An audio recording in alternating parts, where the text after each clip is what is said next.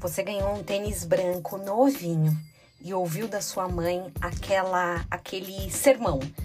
Olha, cuida desse tênis. Se você estragar esse tênis, você vai ver só, não te compro nunca mais um tênis na sua vida. Você com todo cuidado ia para a escola para não pisar em nenhuma poça de lama. Mas chegando na sala de aula, o que, que seus amigos faziam? Isso mesmo, iam lá e pá, batizavam o seu tênis branco.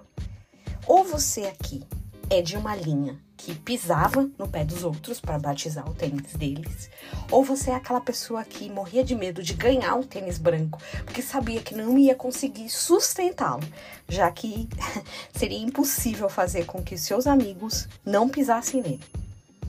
A gente também está na caminhada dessa vida com tênis branco, cuidando aqui e ali para não pisarem nele. Isso não é de hoje. Pisar no tênis branco, tentar sujar o que tá limpo, não é uma coisa nova. Apocalipse 22, a partir do 10, tem um, um relato de João. E um anjo disse a ele: Não cele as palavras da profecia desse livro, porque o tempo está próximo. E olha que legal que vem a questão do tênis branco.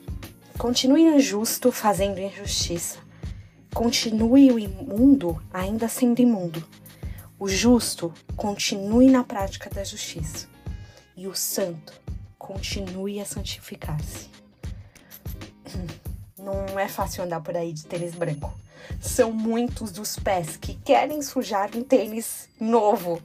Mas cabe a nós que estamos calçando esses tênis continuar fazendo a justiça, continuar na prática da santificação, continuar independente de saber que ali na frente alguém pode tentar pisar nos nossos pés, que alguém pode tentar sujar esse, esse tênis tão limpinho, a questão é continuar.